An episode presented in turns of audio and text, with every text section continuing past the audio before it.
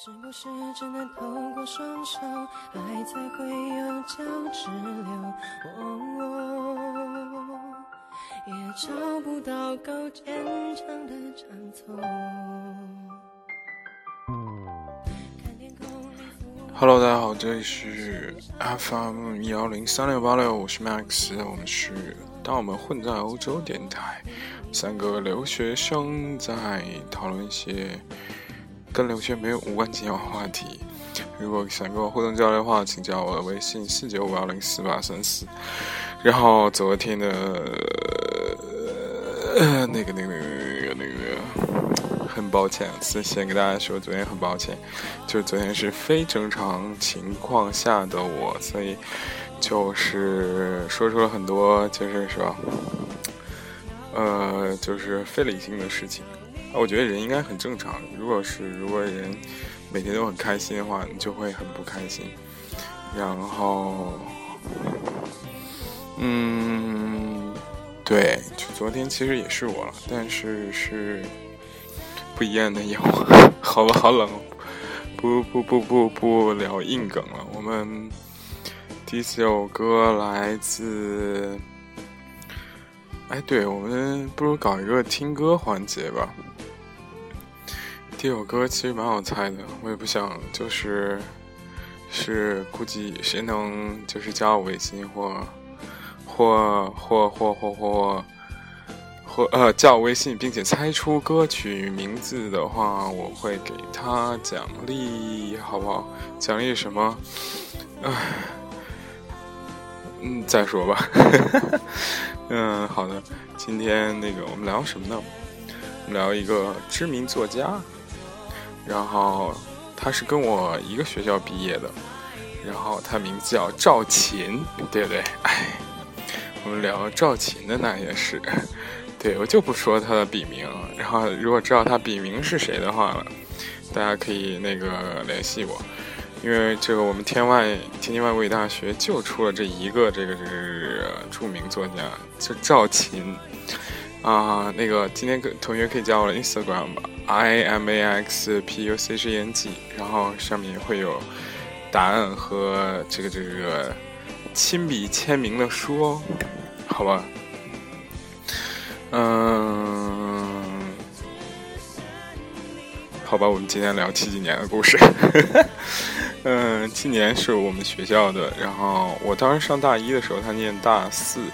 然后我也是通过一个大三学姐，也是远远的围观过这位著名作家。嗯，啊，首先来说长相来说，他个人有点黑，你知道吗？这个很瘦，很瘦，然后长得是还算清秀吧，南方人，四川人。然后觉得，嗯，外貌差不多就是这样。然后有一期的那个，我记得他其实蛮不愿意。就是公布自己的外貌或长相什么乱七八糟的，但是我觉得他这个人的文章真的是深深的打动我，就是属于写拿起笔来拿起笔来不是自己的那种人，我会给他鼓掌的那种人。所以就有些同学就是，啊，拿着麦克风的时候就会不是自己，然后啪一下，你看他身上会有光环闪现出来那种。而且我觉得吧，七几年其实就是。那个怎么说？写起字来，他就不是自己了，他会有光环那种。嗯，我记得第一篇为什么要聊他？今天，呃，就偶尔整理书架嘛，翻出来第第一本书嘛，就居然是《被窝是青春坟墓》嘛。我第一次了解七几年，不是因为他第一部作品《大地之灯》，是因为看了一篇文章叫《蓝颜》。蓝颜写的特别特别特别特别好，真是推荐给大家。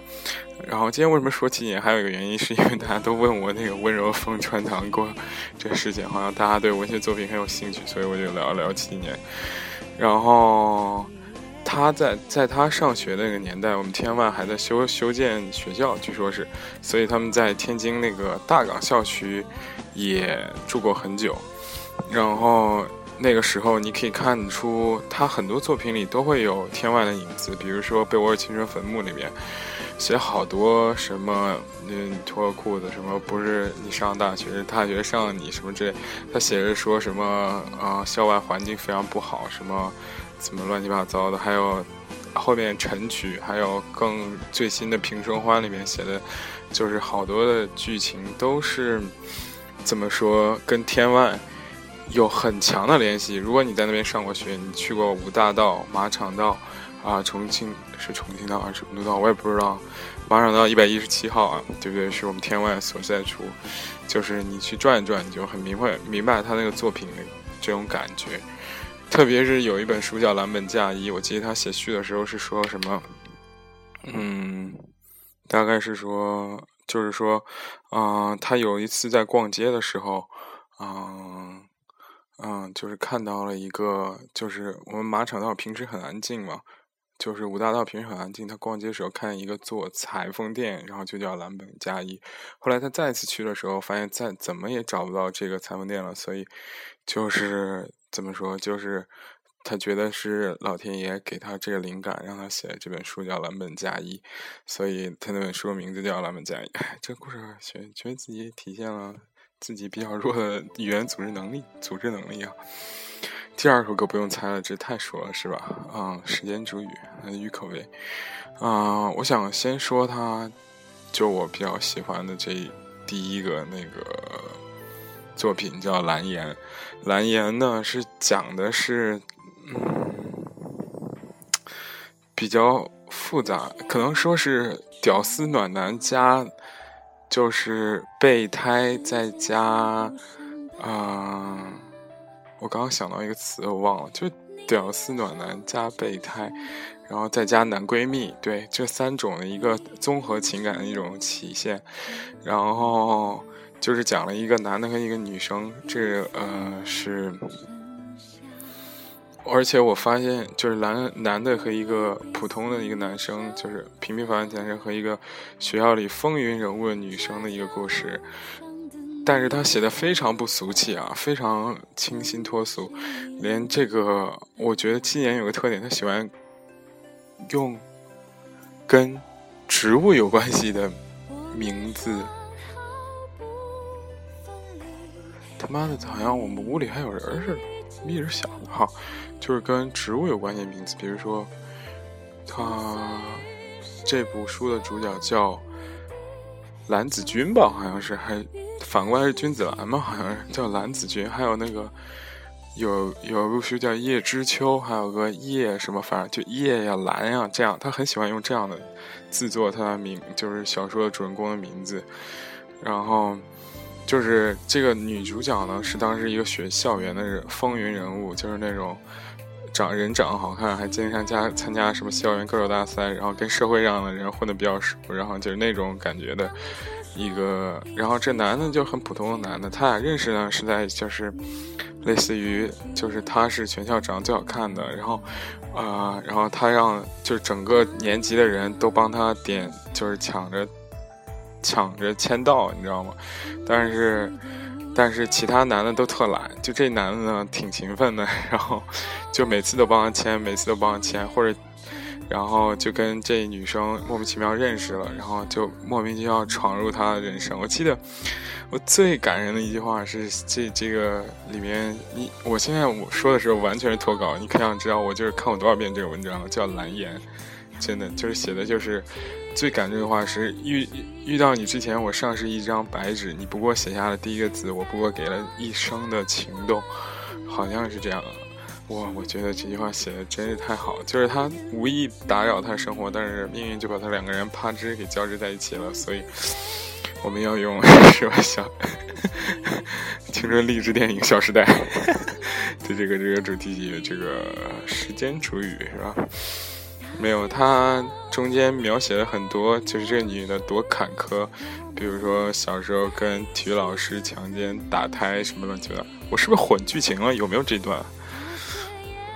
我个人也不太记清楚了，然后就是很虐心，极度虐心，喜欢看虐心。然后这个男的呢，就特暖那种暖男，然后就把家里打扮的跟小媳妇儿似的，然后阳光被子晒出阳光的味儿那种感觉，然后就是很很很暖男的感觉的那个男的，然后他就最感动一件事，中间小时候描写一个细节，就是他，呃，当时就是寄信嘛，他写了一封信给这个女的，他就是顶着那个路灯，天快亮了嘛。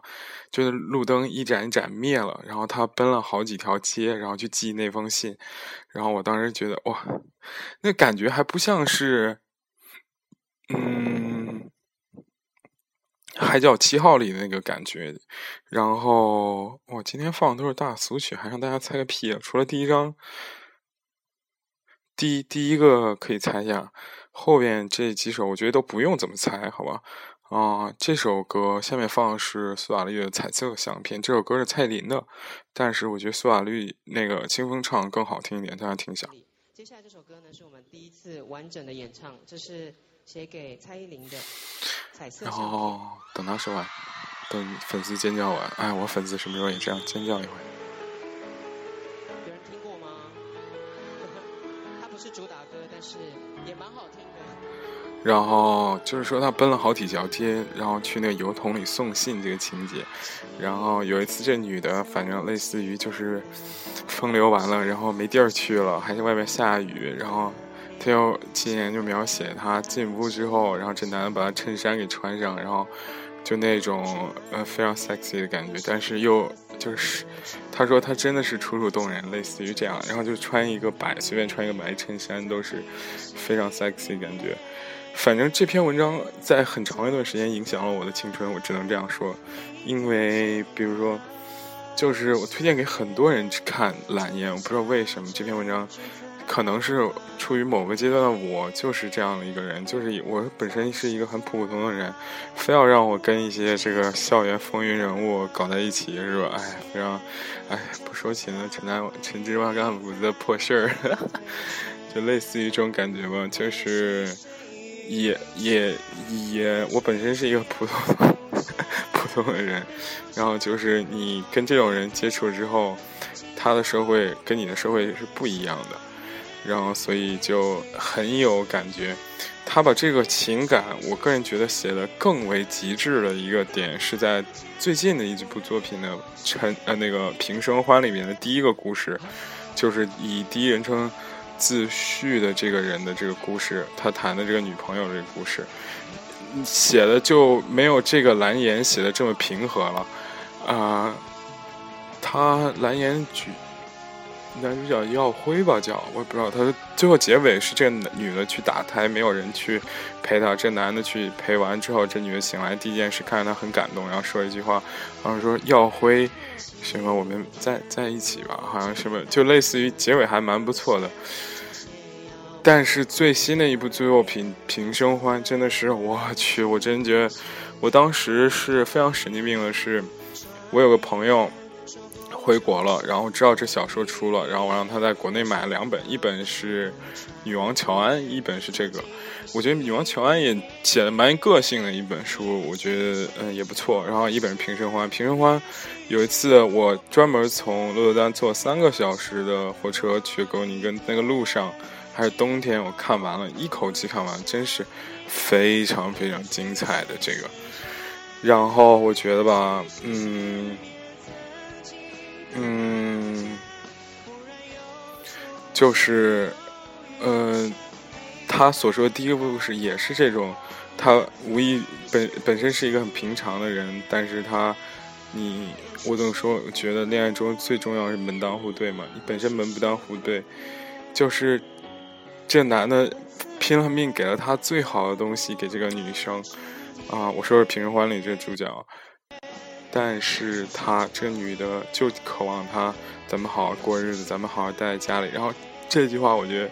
后面这句话是我平生欢里印象最深刻的一句话，就是说，这女的说了一句话，说你觉得女生就应该待在家里，好好的洗衣煮饭，什么，呃，过日子，这些对于来说可能是幸福，但是对于我来说，这可能是折磨。我真的看了这句话之后，我我我才明白。后来他的行为也是这样，他宁可去夜店里去当暖场，去陪客户吃饭喝酒，那个乱七干吧乱七八糟的事情，但是他不愿意做这样一种女人。所以我觉得人类认知是有是有极限的，比如说我们想。对一些交女朋友、交男朋友，总是幻想，就说将来可以过一个小日子，有个房子，有条狗，然后有车，有稳定工作，生孩子。可能这对某一些人是适合的，但是对某一些人来说，这样的生活其实是对他非常折磨、非常痛苦的。所以，我觉得你一定要分清楚这个人到底是不是这样想的，所以你再去再去跟他交流。嗯，怎么说？就是。一开始的时候，《平时欢》里这个主角，这个女生给这男生煲鸡汤，就是那种很好、很温暖的一遍。但是他真正接触到社会，发现其实他不是这样的人。他真正想要的是另外一种奢华，或者是爱慕虚荣。我觉得爱慕虚荣其实也是一个蛮好的词。如如果大家都不爱慕虚荣的话了。都特朴素，那社会怎么发展？奢侈品也不用卖了，对不对？都大家都朴素，对不对？那段最年轻的年华里面过最想要的生活，我觉得这并没有错，对吧？嗯，也不能说谁会谁错，所以我觉得就是一下子说到这儿，然后突然卡一下，不知道说什么。但是，呃，蓝颜和。蓝颜之后呢？我看了，我们接着说，就按时间顺序说吧。蓝颜之后，我看了今年第二本书是《少年残像》啊，《少年残像》，我觉得好像是这首歌可能也很熟悉了，大家蔡依林的《马赛克》啊，就第一首歌，大家 猜一下。我觉得应该所有人都能猜到吧，所有我的观众听众都是学生，呃，第一首歌猜不出来的话也。是吧？你证明你逼格还不够高啊，是吧？嗯，少年残将讲的是一对兄弟同父异母吧，类似于这样兄弟的故事。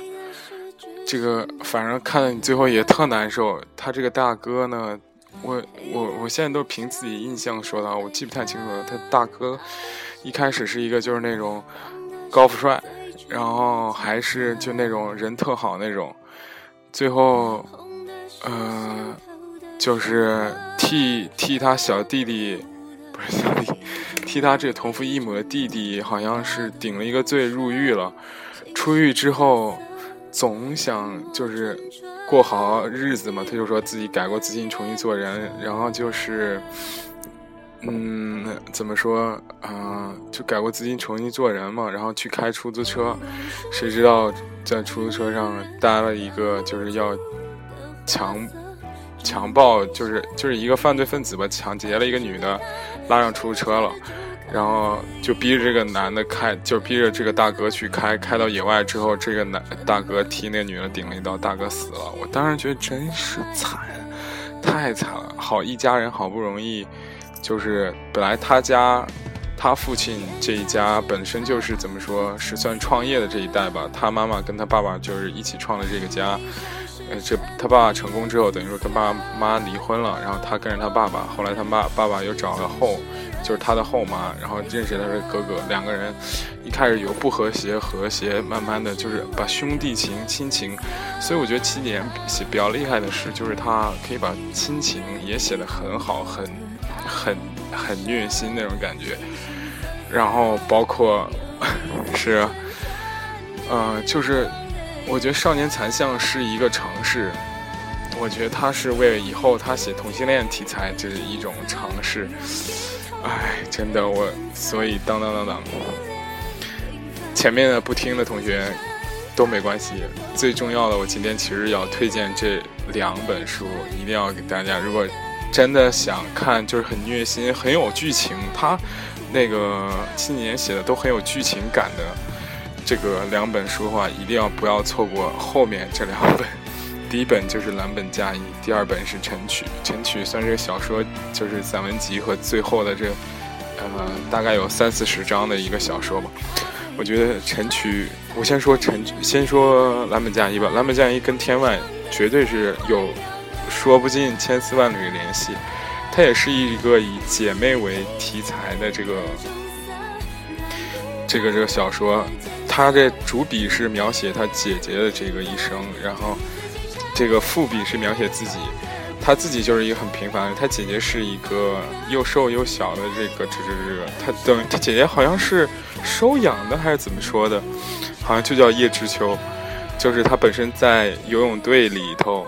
那个就是一个体育生，由于小学不不是从小不喜欢上学，就是游泳队里是一个体育生，然后慢慢的跟游泳队里边的一个就是那个高富帅好上了，然后俩人叉叉 O 之后，这事儿算完了。然后我记不清大概脉络了，然后就是这事儿完了之后，好像是这高富帅把他给甩了。甩了之后，他就独自来到，来到。我感觉他描写前城市就是天津，然后天津之后，先是呃陪酒吧，陪酒，然后卖淫、吸毒，类似于吸毒之类的故事吧，贩毒，贩毒，然后。最揪心的是，他最后当鸡头，自己不卖了，然后碰到好，就是把那种世态炎凉写的非常好。然后他当鸡头之后，他想就是转行做正轨，就是跟当时游泳队那个高富帅最后又在一起了。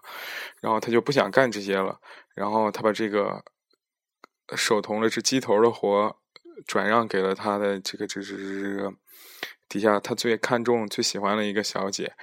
然后谁知道这个小姐呢，就不但不感恩，还把他就是还联合另外一个卖冰毒的人，把他给就怎么说给办了吧？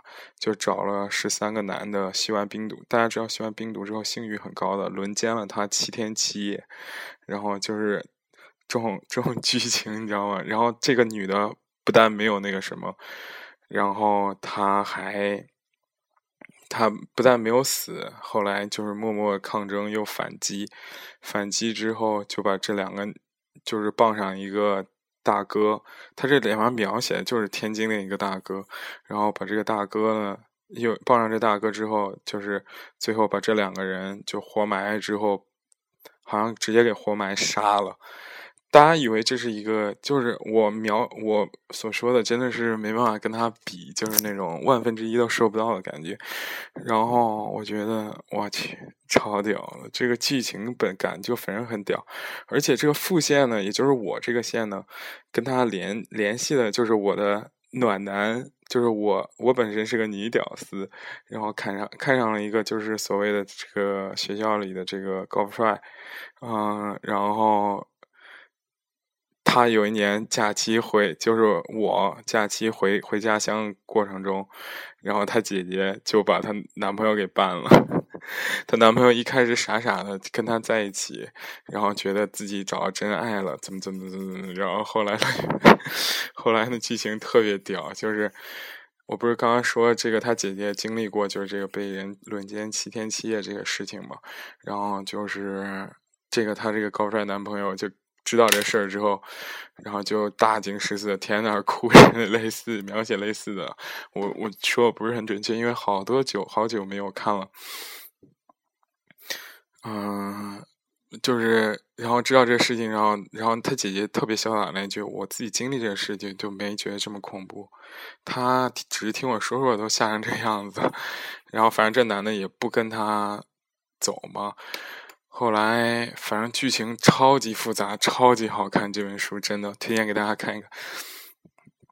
我想说，这本书的主旨就是相信爱。我觉得是他姐姐这命运这么多坎坎坷的一个人，他还如此之相信爱情，相信爱情就是一个不行，再来一个。我只相信爱情，我哪怕我当鸡，我去贩毒，只要有人真正的爱我，真正的怎么说喜欢我，我都相信爱情。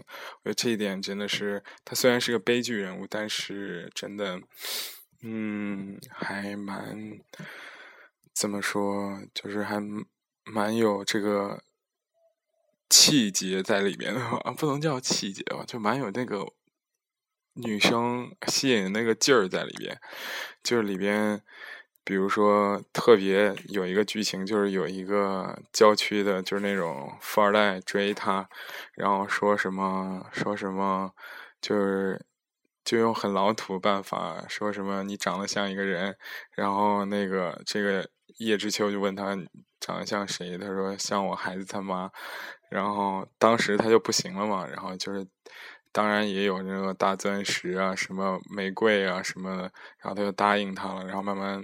就是怎么说做回正轨，但是高高富帅不是富二代，这个第一次带带带领他到家吃饭，然后就会他爸妈就各种难为他嘛，怎么样怎么样的，唉，然后他就当时。把戒指甩下来就砸他脸上，说什么谁稀罕你这些东西啥乱七八糟，就是类似于这样情节，非常点细致、很细致、很精致的一点在里边。还有一个比较细致的细节，我现在记得超清楚，就是他，哎，我操，刚刚还想着，现在怎么能忘了？瞬间失忆啊！就是他是哪一段激情？嗯，就是，哎。哦，对对对，就有一个大哥第一次特别特别喜欢他，然后跟他上完床之后，他又卸完妆嘛，胸是假的，眉毛是假的，什么都是假的，然后他又瘦又小，然后特别干瘪那种感觉嘛，然后那大哥就给给他说了一句，那个以后你见我的时候还是不要卸妆了吧，然后就这，他还是相信这大哥是爱他的，所以就。反正就是他的主题就是相信爱情，你可以看到这个人拼命为了相信爱情，什么都可以做。最后真的他什么都尝试过之后，就发现其实这个人最后命运是就是没办法 相信爱情嘛，就是没办法，最后他自杀了。然后就是类似于这样一个情节。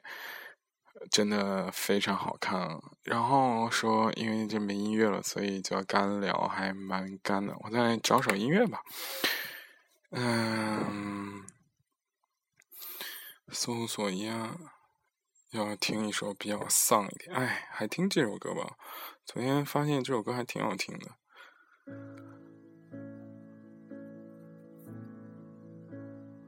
嗯，我接着聊，就是。就是就是就是对对对，就是最后最后要推荐。其实他书还蛮多的，我想分两期做吧，要不然今天就主要讲这两本书，啊。对，就是第二个要推荐给大家，就是这个晨曲。晨曲前面是讲他在旅行途中的一些感受啊，有在奥地利、土耳其这些国，前面我都没怎么看，因为赵琴这个人。据说是就是钢琴八级油画学了好多年，因为他是主修英文的，然后辅修法语的吧，好像是这样的，所以他法语就人家是就是真正热爱语言的这种来了外援。我也是主修英文，辅修法语，现在只会说 o n c h a n t 什么别了，什么乱，就这些随便说说就 OK 了。然后嗯嗯，反正就是他。之前肯定对欧洲是有情节的，他前前面有一段描写卢浮宫的嘛，因为大家去过法国旅游人都知道，你去卢浮宫如果坐地铁的话，法国地铁是真的脏脏很差。就是我第一次去法巴黎的时候，真的就是之前听朋友不是大家听我们广播都知道，我看到一个男的就直接把裤子脱到底，然后在那尿尿嘛，就是嗯就是里面真是。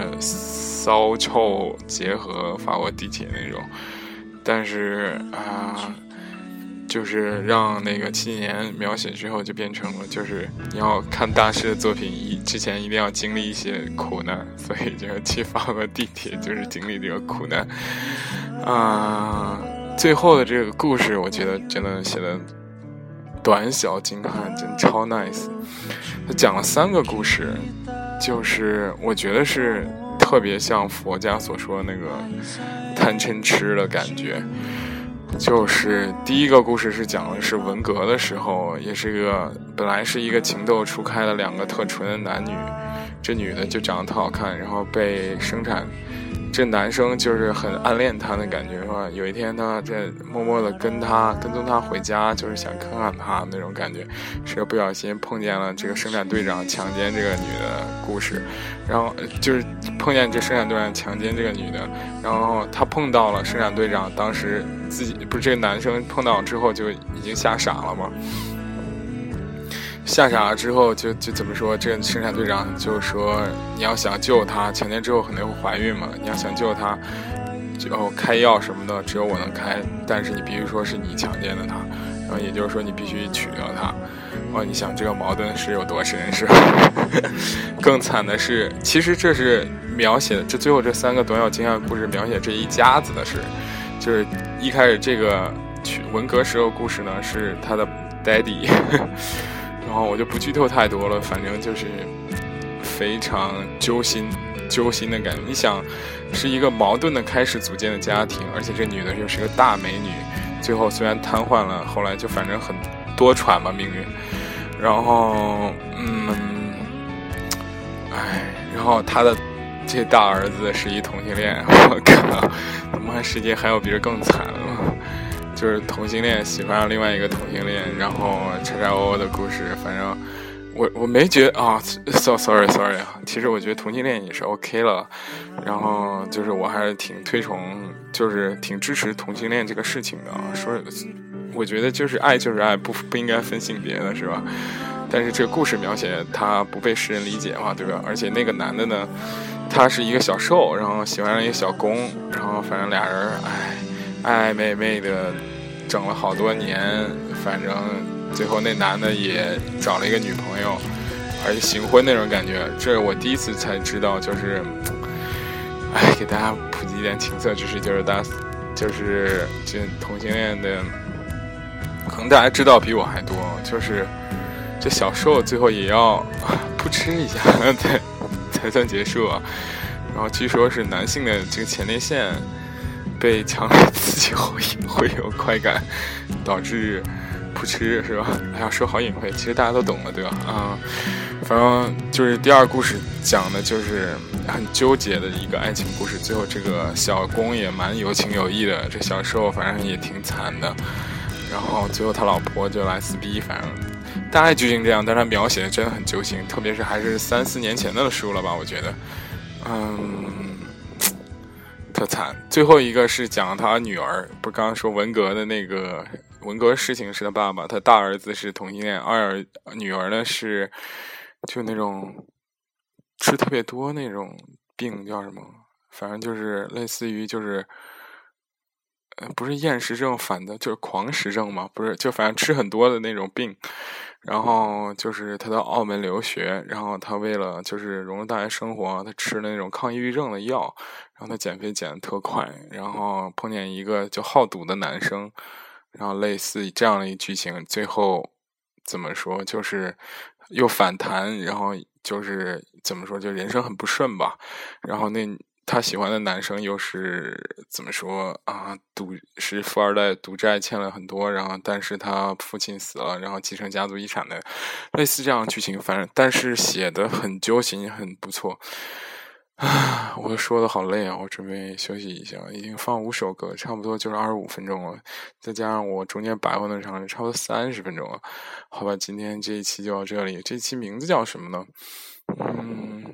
叫母校与赵鑫不行，叫爱与恨的纠葛不行，叫嗯嗯我眼中七几年不行，这名字都好不 sexy 啊，要选一个很屌一点名字啊。爱读书，爱读书第一集七几年上，好傻逼啊，感觉好好好好那什么，我眼中七年，好好这个不聊啊。祝大家今天愉快，然后昨天只是个意外，好吧？不过偶尔有些意外还是不错的，是吧？嗯，嗯，就这样，拜拜。